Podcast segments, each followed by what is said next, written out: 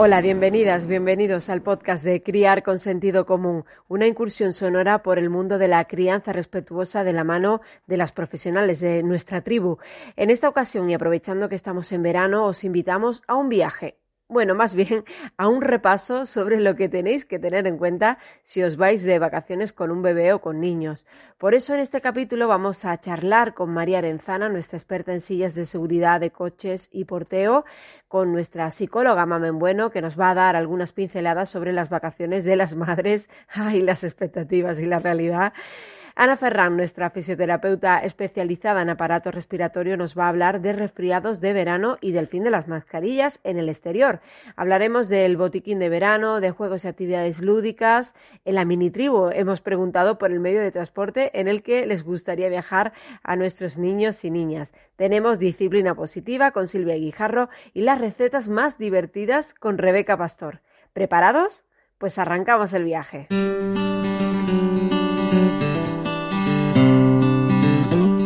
Empezamos nuestro podcast con María Arenzana, experta en porteo, pero también en sillas de seguridad para viajar en coche. Hola María, gracias por estar este rato en el podcast de Criar con Sentido Común. Hola Carmen, ya sabes que siempre es un placer eh, estar por aquí pues, para contestar tus preguntas. Bueno, gracias. Eh, ¿Qué es lo primero que hay que tener en cuenta a la hora de viajar en coche con niños? Bueno, lo primero que hay que tener en cuenta a la hora de viajar es que hay que revisar, igual que revisamos el coche, eh, pues, el aceite, las ruedas y demás, también hay que revisar que la silla de coche esté bien instalada. Por supuesto, y nunca me cansaré de decirlo, hasta los 4 años y 18 kilos, las dos cosas, a contramarcha, porque es la única manera de viajar seguros. Un arnés a favor de la marcha es un sistema ineficaz para preservar la vida. Simplemente estás sujetando a los peques. Bueno, eh, vamos a imaginar que el viaje es largo. Eh, ¿Cuántas veces tendríamos que parar, María? Mira, la recomendación es hacer una parada cada dos horas aproximadamente, pero ya no solamente por los peques, sino también por la persona que está conduciendo. Eh, a partir de cierto momento los reflejos, está comprobado que los reflejos comienzan a disminuir y prestamos menos atención a lo que estamos haciendo. Entonces no cuesta nada hacer una parada para ir al baño, para eh, comer algo o para poco, eso sí, para beber, agua, para hidratarse, eh, estirar las piernas, ¿no? Ese es un poco el motivo por el que hay que parar cada cierto tiempo.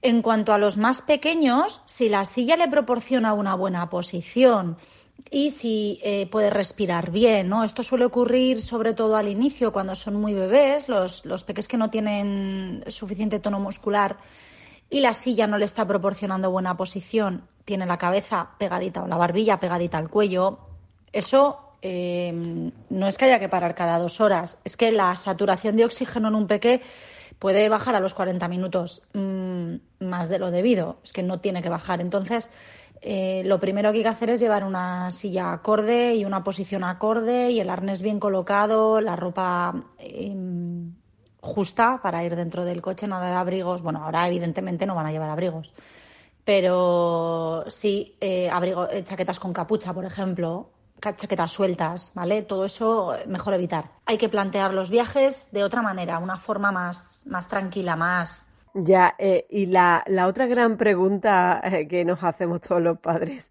o, que nos planteamos antes de, de viajar, ¿qué hacemos para, para, entretenerlos? Bueno, la pregunta del millón y la que más relacionada está con poner en riesgo la vida de los peques. Esa creencia errónea de que a los niños hay que ponerles a favor de la marcha porque a, a contramarcha se aburren y nada más lejos de la realidad.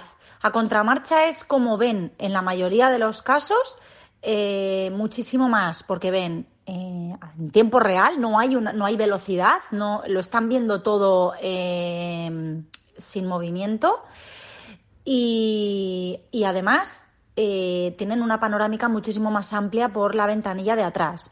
Otra cosa es que no haya ventanilla de atrás, por ejemplo, una furgoneta camperizada, o haya objetos en el maletero hasta arriba.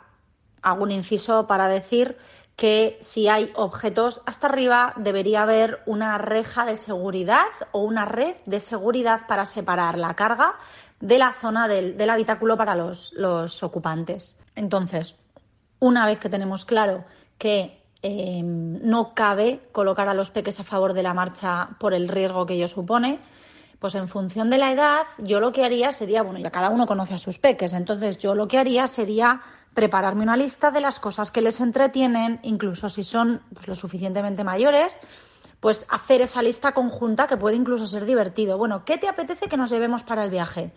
Pues pueden ser determinados cuentos, puede ser un cuaderno con pinturas para pintar otro ratito ya está cubierto, puede ser una tablet con películas o serie descargadas, ¿por qué no? Por supuesto, tablet o, reproductor de DVD bien asegurado eh, con, protectores o con aparatos para anclarlo al, al reposacabezas. Em, una playlist acorde con la música que, nos, que gusta a toda la familia y eh, pues juegos, por ejemplo, jugar a decir los colores de los coches, a leer las matrículas, al veo veo. Eh, otra opción muy, muy habitual es eh, alquilar un coche en el lugar del destino. En vez de coger el nuestro, pues alquilarlo al sitio donde vayamos. ¿Qué tendríamos que tener en cuenta a la hora de las sillas de, de bebé? Em, bueno, yo lo primero que recomiendo es eh, revisar qué sillas de coche tienen en, la agencia de alquiler de vehículos, ver si hay alguna que sea válida, o sea, contramarcha 4 años 18 kilos, que tenga un sistema de anclaje, que tenga un arco antihuelco y que tenga una pata de apoyo. Si no se da el caso, y en la mayoría de las veces no se da el caso, eh, pues hay muchos destinos en los que hay centros especializados que alquilan sistemas de retención infantil, que te van incluso a buscar al aeropuerto y te lo colocan en la silla, en el coche de alquiler. Em, hay una red de alquiler en la página web de clipan.es, ahí hay una pestañita que pone red de alquiler y ahí se puede ver y eh, contratar con tiempo suficiente. Hay otra opción que es em, una silla hinchable que sería la opción en, en, casos de coches de alquiler para poder llevarlos a contramarcha hasta 18 kilos. Y eh, la otra es eh, viajar enviando o llevando la silla si se va en avión o que bueno, que entiendo que esto puede ser lo más engorroso, incluso desaconsejado por mi parte porque a saber cómo acaba esa silla dentro de la bodega del, del avión. Em, en caso de, accidente, eh, en coche me refiero concretamente, ¿cuáles serían tus recomendaciones, María? Bueno, en caso de accidente hay muchísimo ganado si el niño o niña viaja a contramarcha, pero muchísimo. Em, la recomendación en el caso de un accidente es seguir el protocolo PAS, que es proteger, avisar y socorrer, ¿no? Proteger la zona y autoprotegerse avisar a los servicios de emergencia al tiempo que estás socorriendo. Lo ideal que es no sacar al peque de la, de la silla, pero es necesario ver si está despierto, si reacciona. Un niño o niña que está llorando está bien, ¿vale? Eso ya es un venga, respira, está llorando, está consciente, eso ya es mucho. Eh, en el caso de que estén inconscientes, entonces ya sí, hay que ver las constantes vitales, eh, colocarlos en posición de seguridad si, si fuera necesario. Eso implicaría sacarlo de la silla. La recomendación es no sacarlo. Pero ¿qué es súper, súper importante en esto? Aprender a manejar la silla del coche. La mayoría se pueden, la mayoría de las que van a contramarcha se pueden eh, desinstalar sin necesidad de sacar al, al peque de la silla. Es importantísimo aprender a ponerla y a quitarla, porque esto nos está ocurriendo mucho. Gente que no sabe hacerlo, igual que sabes manejar tu coche, igual que sabes manejar pues, cualquier otra cosa que has comprado, también hay que saber manejar la silla del coche. Em, sobre este tema, sobre el tema de seguridad vial, eh, tú has escrito un libro que se llama La, silla de Irene. Eh, ¿Qué nos puedes contar de él? Ay, Carmen, muchas gracias por preguntarme. Me ha hecho mucha ilusión. Mira, pues la silla de Irene eh, está siendo un éxito ya antes incluso de que se publique. Es un cuento ilustrado que, que, viene a representar una situación que nos estamos encontrando mucho de peques que se colocan a favor de la marcha a una edad apropiada, que pueden ser los seis años, eh, en la que se ven de repente con un cinturón de seguridad y nadie les ha explicado qué ocurre dentro de un vehículo, por qué, qué es un cinturón de seguridad, por qué ponérselo bien, por qué no quitárselo. Claro, esto no se lo puedes explicar a un peque de tres años, entonces también se resalta mucho la importancia de prolongar la contramarcha todo lo posible. Pero em, al igual que aprendemos a sumar, al igual que aprendemos a leer, eh, la seguridad vial también se aprende. Y lo mismo que los peques tienen que aprender a mirar a izquierda y a derecha cuando van a cruzar la carretera, también tienen que aprender cómo se va de, em, de pasajero dentro de un vehículo. ¿no? Pues eh, hay que hacer equipo con la persona que está conduciendo, no molestarle, em, no, no, moverse de la silla, que todo el mundo lleve el cinturón bien puesto, bueno, pues, pues cosas que tenemos tan integradas que ni siquiera las explicamos, porque como ya lo hacemos todos los días, pues ya lo deberían saber, pero resulta que no. Que no solamente Ojo que es muy importante el ejemplo que les damos, pero no es suficiente, sino que también hay que verbalizarlo, hay que hablarlo y hay que integrarlo en la conversación familiar. Entonces, en el cuento se habla de la historia de Irene, de cómo pasa a favor de la marcha, cómo le explican, y además hay una guía didáctica en la que se va a, hablar de propuestas de, de entretenimiento a los peques, cómo viajar seguros, la parte legal la va a poner Jesús Rodríguez, que es el autor del blog Seguridad Vial en Familia, Premio Ponle Freno y un experto en, seguridad vial.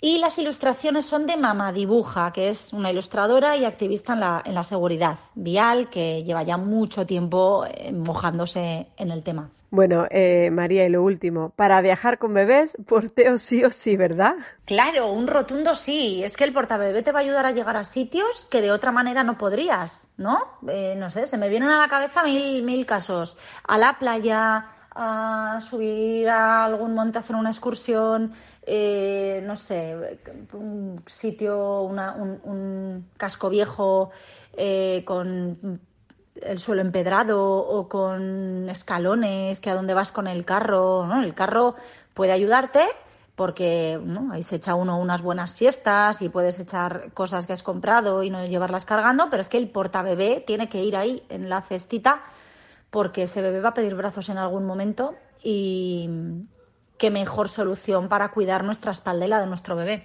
Pues María Arenzana, muchas gracias por participar en el podcast y aportarnos todos esos consejos a la hora de, viajar con los peques. Pues un placer, como siempre, Carmen. Muchísimas gracias por contar conmigo eh, y nada, que paséis buenas vacaciones. Igualmente. Eh, para aquellas familias que no sois todavía miembros de la tribu de Criar con Sentido Común, os cuento que es muy fácil.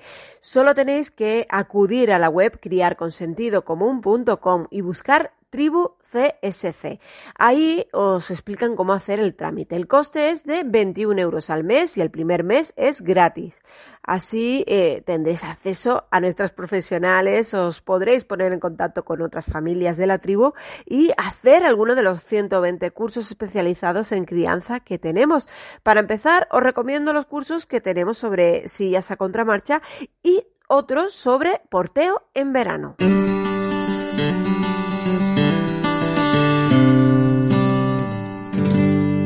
Seguimos ahora con la psicóloga Mamen Bueno. Aunque viajar con niños puede ser maravilloso, también nos podemos encontrar con ciertos obstáculos, sobre todo si no tenemos en cuenta que son eso, niños.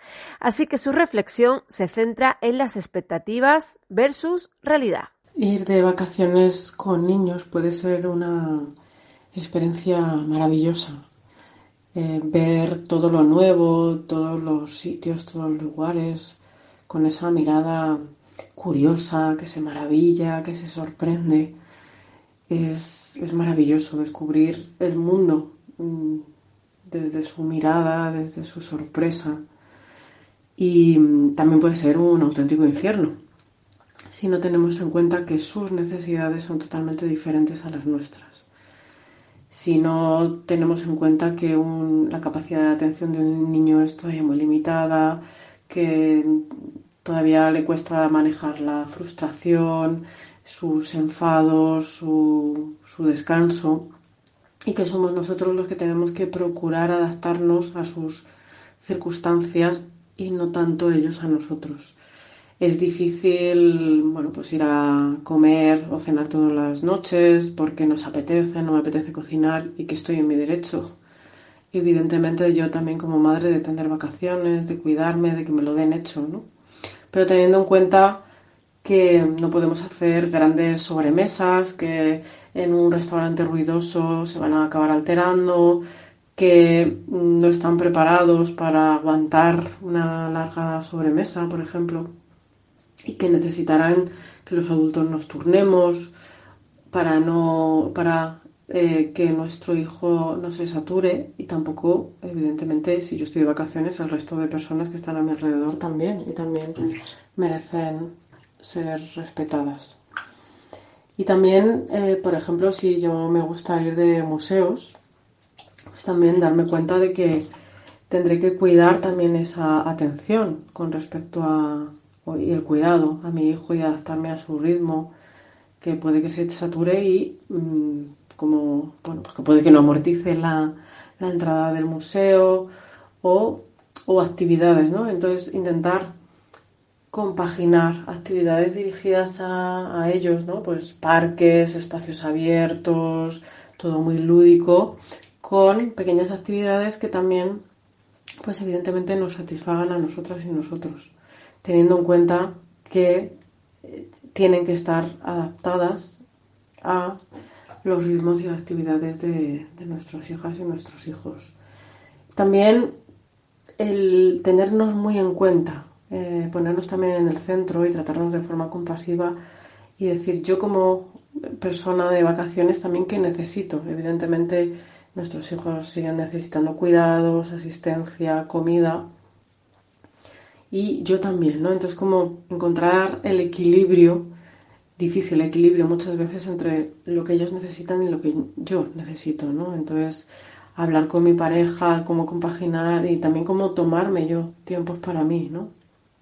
y cuidando, cuidando que yo también esté de vacaciones, que yo también tenga esa sensación de descanso, que yo también tenga esa sensación de desconexión y de tomar, bueno, pues recuperar y cargar pilas.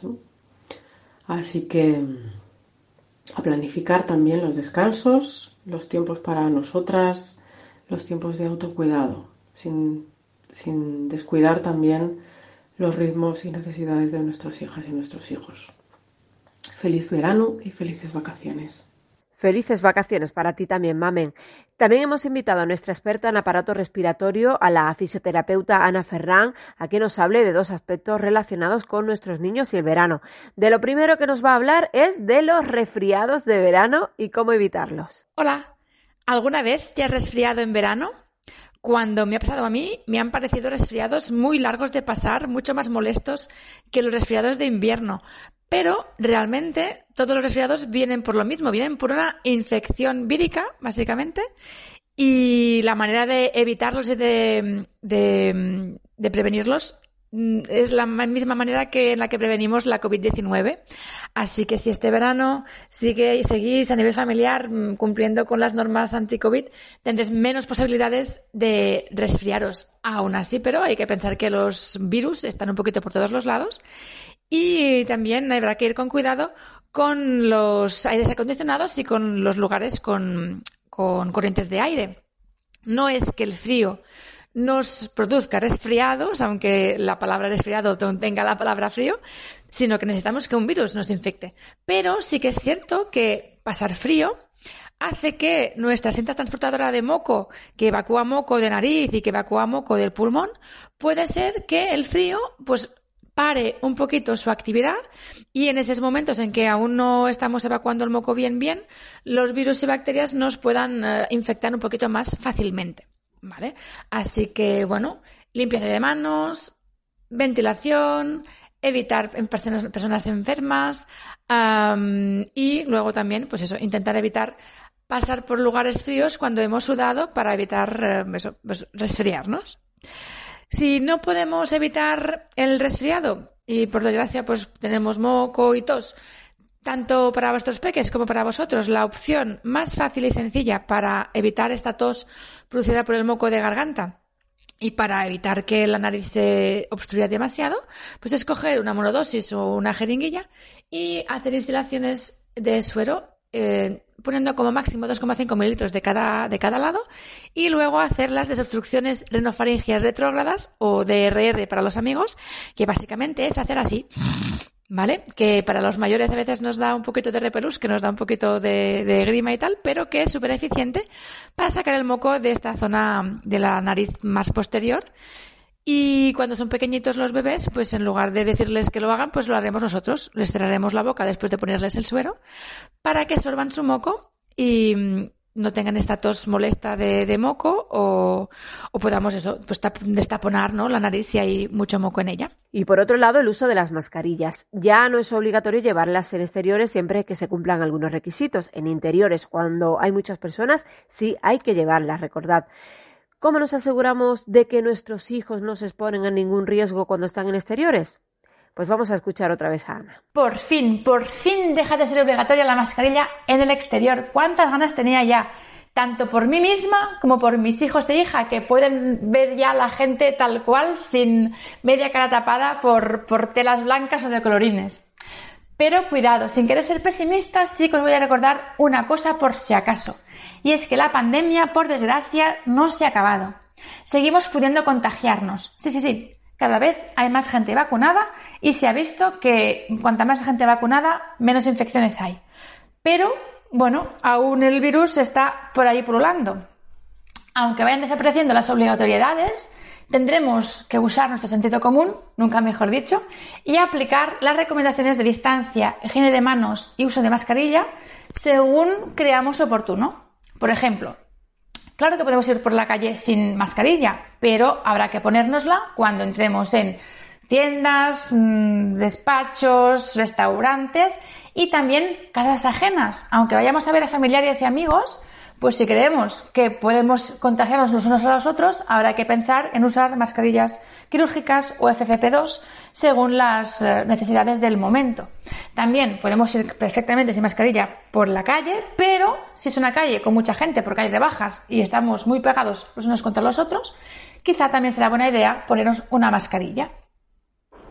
Hemos ido viendo, ¿no?, cómo durante el invierno, además de ir intentando controlar el coronavirus, hemos también controlado muchísimo muchas otras infecciones, como por ejemplo las bronquiolitis. Hemos visto este invierno cómo las bronquiolitis desaparecían del mapa, apareciendo solo en momentos en que nos hemos relajado en ciertas medidas. Hemos ido viendo quizá que la higiene de manos en la prevención de la COVID-19 quizá no era tan importante como creíamos al principio, pero sí que ha sido muy interesante en prevención de contagio del VRS, que es el virus sincitial respiratorio, el mayor responsable de estas bronquiolitis que afectan a los más pequeños de la casa. Así que así en general os diría que estas, estas medidas de prevención de distancia, mascarilla, higiene de manos habrá que seguirlas usando con sentido común durante toda nuestra vida y quizá no solo ahora en este verano concreto, ¿no? Ah, y otra cosa también muy importante, y es que intentemos evitar fumar cerca de otras personas y ya puesto, si, puede, alguien que me esté escuchando fuma, plantearnos también de dejar de fumar para siempre y así será un mejor para la salud pulmonar de toda vuestra familia. En todo caso, con más o menos prevención, con más o menos mascarillas, con más o menos eh, cosas eh, y virus en nuestra vida, sí que os deseo muy, muy, muy, muy, muy buen verano y nos vemos pronto. Adiós. Igualmente, Ana, buen verano para ti y toda tu familia.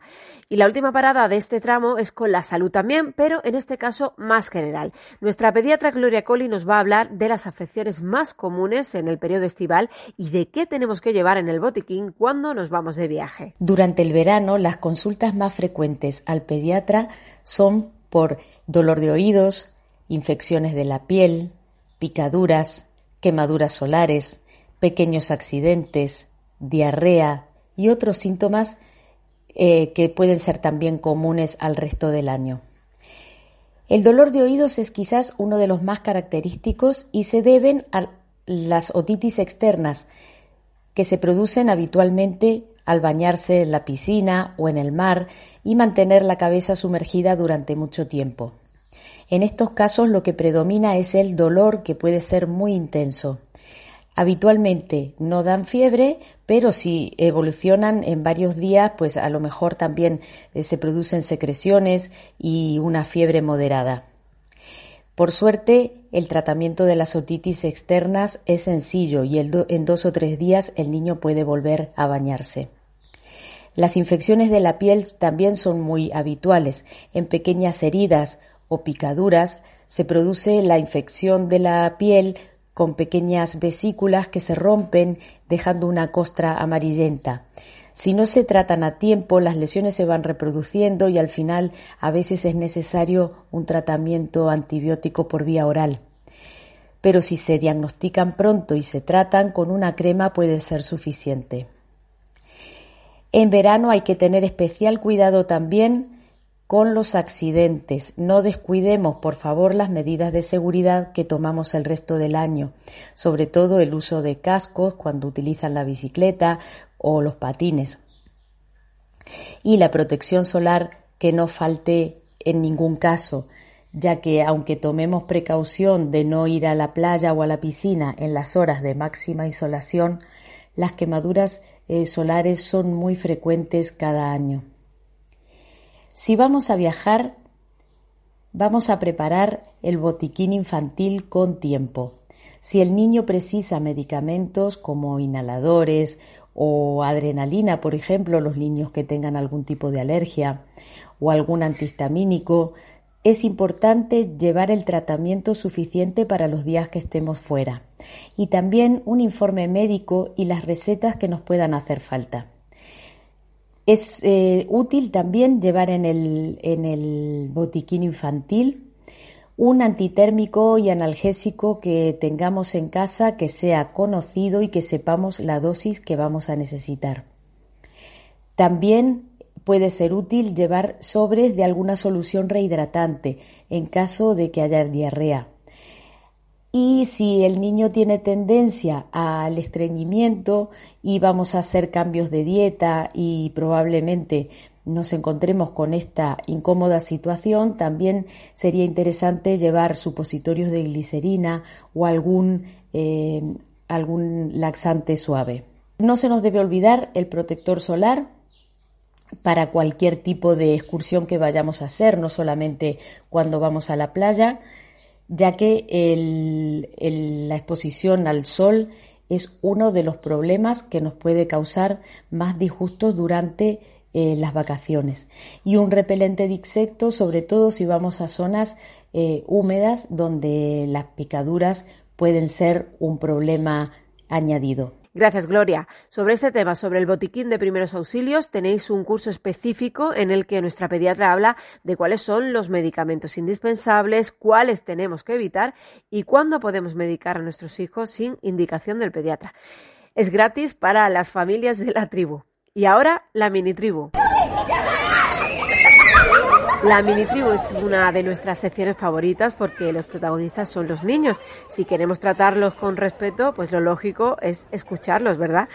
Bueno, podéis enviar vuestras notas de voz al 681005474. En nuestras redes sociales podéis ver cuál es el tema que proponemos para el siguiente podcast. En esta ocasión les preguntamos, ¿en qué medio de transporte te gustaría viajar?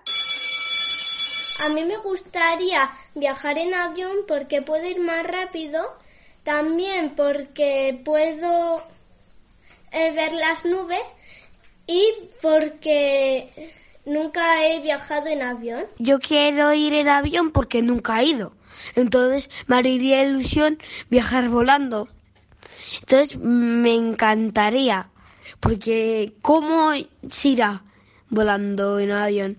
No tengo ni idea. Barco. Pues porque igual puedes ver un delfín saltar, puedes ver el mar y estás viajando por el mar. En avión y en coche. Aunque parezca muy raro, viajar en caballo, porque me encantan los animales y cabalgar en un caballo siempre me ha gustado. A mí me encantaría montarme en un cohete para ir a la luna. El mejor medio de transporte, desde luego, es la imaginación. Gracias, niños y niñas. Eh, si el coche es el principal medio de transporte que utilizáis en nuestra web, criarconsentidocomún.com, tenéis un seminario en el que os ayudamos a elegir la mejor silla a contramarcha para vuestro peque. En la tribu de Criar con Sentido Común contamos con una veintena de profesionales muy reconocidas en su ámbito y que os pueden ayudar a aclarar dudas en esto de la crianza. Además, a través de la web tenéis la posibilidad de concertar una consulta privada online con la experta que necesitéis. Ahí os podrán atender en casos que requieran un trato personalizado. Buscad en la web criarconsentidocomún.com la pestaña consultas y ahí se indica cómo hay que hacerlo.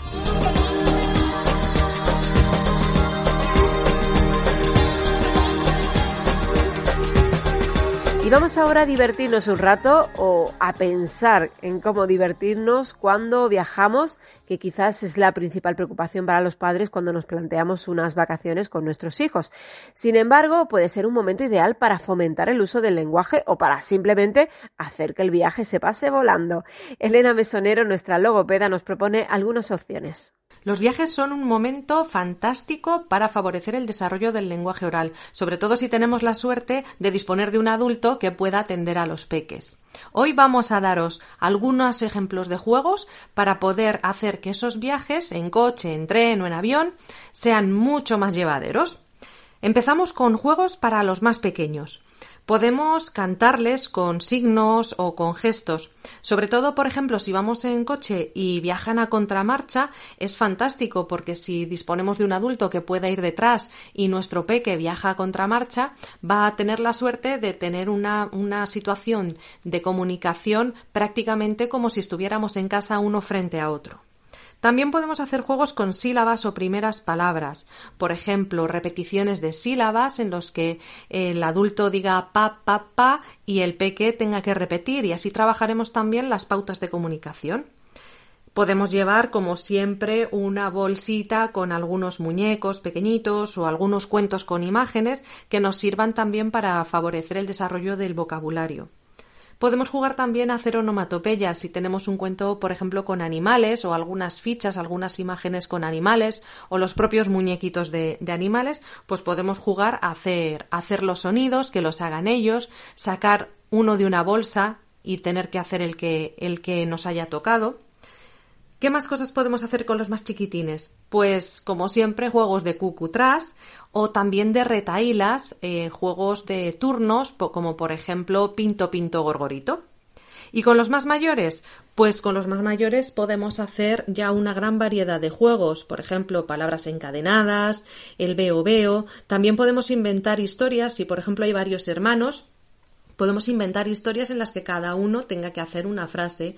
Uno empieza diciendo era así una vez un niño que vivía en un bosque y después cada uno de los miembros de la familia tiene que ir completando la historia con una frase. O podemos jugar a decir palabras de un mismo campo semántico, o palabras que tengan una determinada letra o una determinada sílaba. Incluso podemos combinar las dos opciones y hacer el clásico juego que hemos jugado todos seguramente eh, con un folio, con una cuadrícula, en la que elegíamos una letra y teníamos que escribir un nombre de niño, un nombre de niña, una comida, un animal que empezara por esa letra.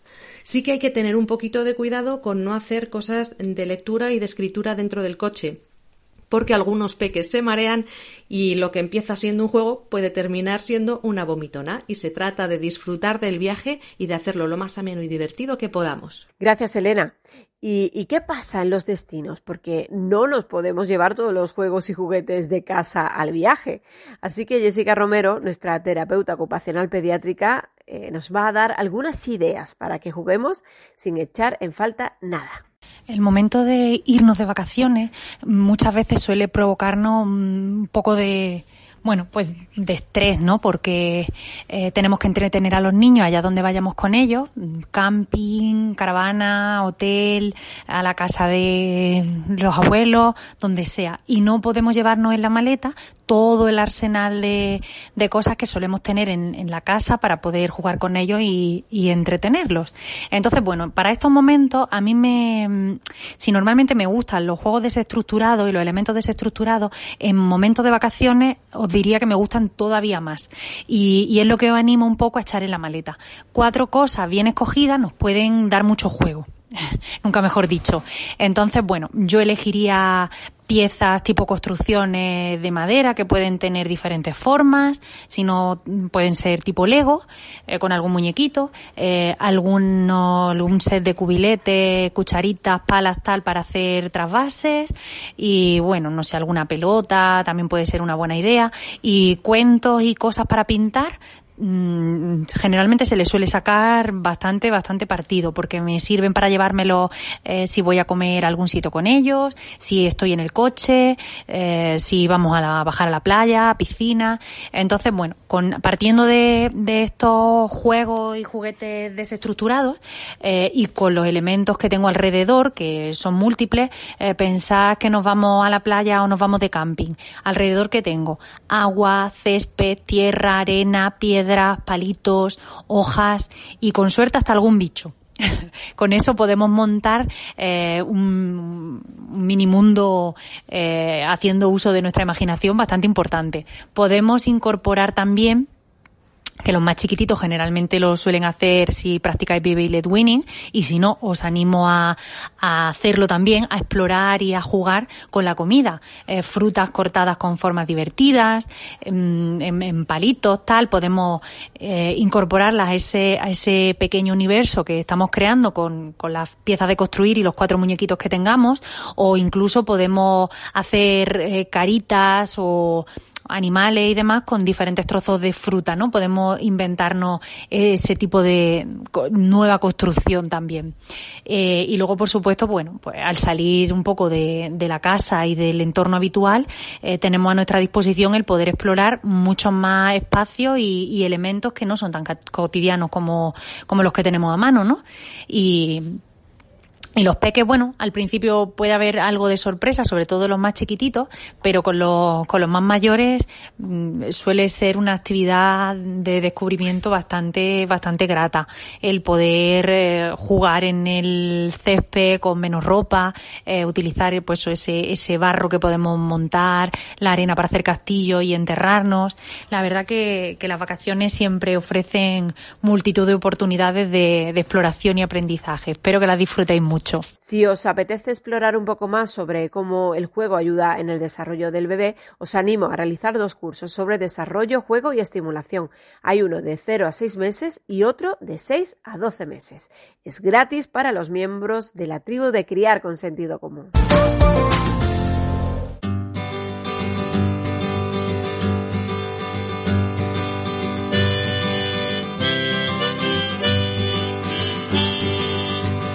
Llegamos a la recta final de nuestro podcast y eso significa que es el turno de la disciplina positiva. Vamos a hablar de los conflictos y vacaciones entre hermanos. Silvia Guijarro, nuestra maestra y experta en disciplina positiva, nos va a dar algunas pinceladas sobre cómo gestionarlos. En la sección de disciplina positiva de hoy hablamos de vacaciones y conflictos. Eh, llega el verano, con él las vacaciones escolares y tenemos más tiempo para pasar en familia más tiempo para compartir, más tiempo para jugar, para divertirnos y también para pelearnos, porque pasar más tiempo con las personas con las que convivimos también implica que existan más oportunidades de que esos pequeños roces, esos pequeños conflictos que surgen en el día a día aparezcan. De hecho, no hace mucho leía que es eh, frecuente en los últimos años que se observe un incremento importante en el número de divorcios eh, justo cuando acaban las vacaciones, después del verano, ¿no? Eh, pues si a las personas mayores nos pasa que cuando convivimos más tiempo surgen eh, más roces, más conflictos o salen a la luz esos conflictos que pueden estar ahí como más apaciguados durante el año, eh, no debemos sorprendernos ni asustarnos si nuestros hijos y nuestras hijas ahora de repente en vacaciones se pelean mucho más de lo habitual, ¿no? Por un lado, En las relaciones entre hermanos existe una rivalidad que es natural. Compiten por los recursos, compiten por nuestra atención, que es algo absolutamente irrenunciable para ellos. Eh, por lo tanto, va a haber conflictos que surjan de ahí, de esa rivalidad, de esa necesidad de acaparar nuestra atención. Y luego van a existir otros tipos de conflictos que son los conflictos naturales que surgen en cualquier relación eh, con el roce del día a día y que son un entrenamiento para la vida porque después nuestros hijos y nuestras hijas se van a relacionar con más personas y eh, los conflictos van a surgir, por lo tanto vamos a tomarlo como una oportunidad para entrenar en esas situaciones. Pero es verdad que no es cómodo y a las familias nos cuesta eh, bastante eh, gestionar y, sobrellevar, eh, sobre todo cuando vienen estas épocas en las que se pelean continuamente, ¿no? Entonces, ¿qué podemos hacer? Pues si lo que queremos es evitar los conflictos, ya asumir que evitarlos por completo no vamos a poder evitarlo, pero sí que podemos intentar minimizarlos. ¿Cómo?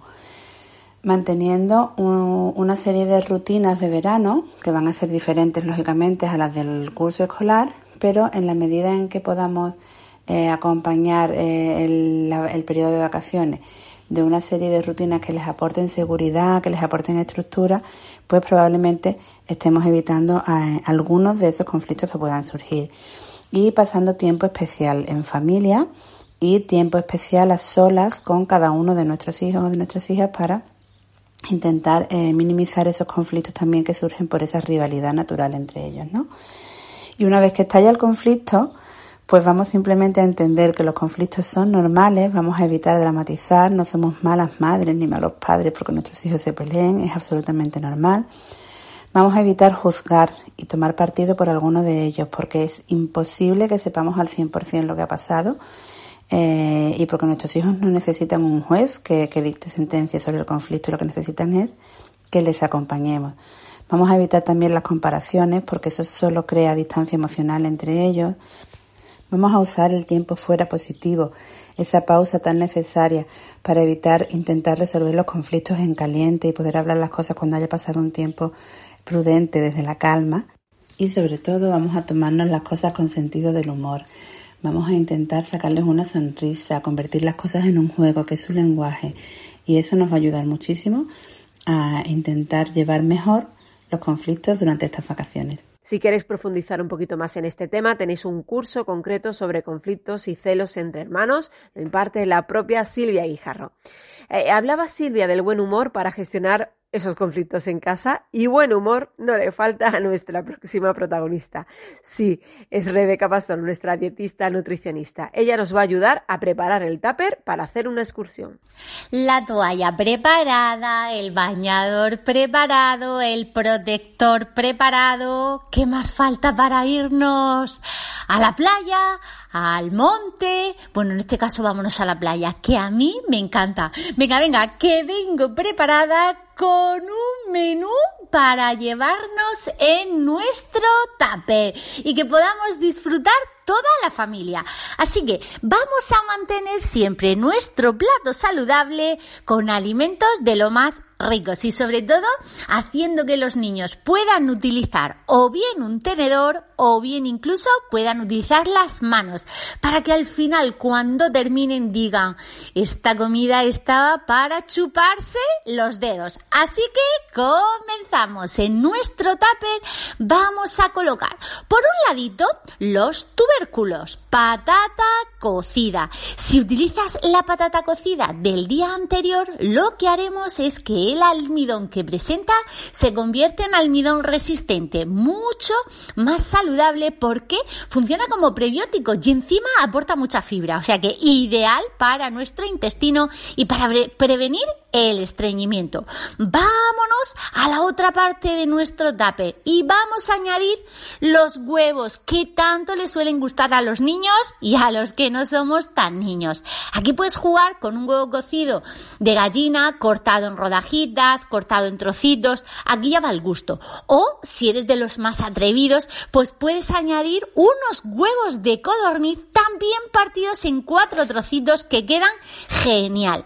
Después vamos a darle color a nuestro plato, donde están las frutas y las verduras. Aquí vamos a meter más verduras y podemos coger unos tomates cherry que partimos en trocitos.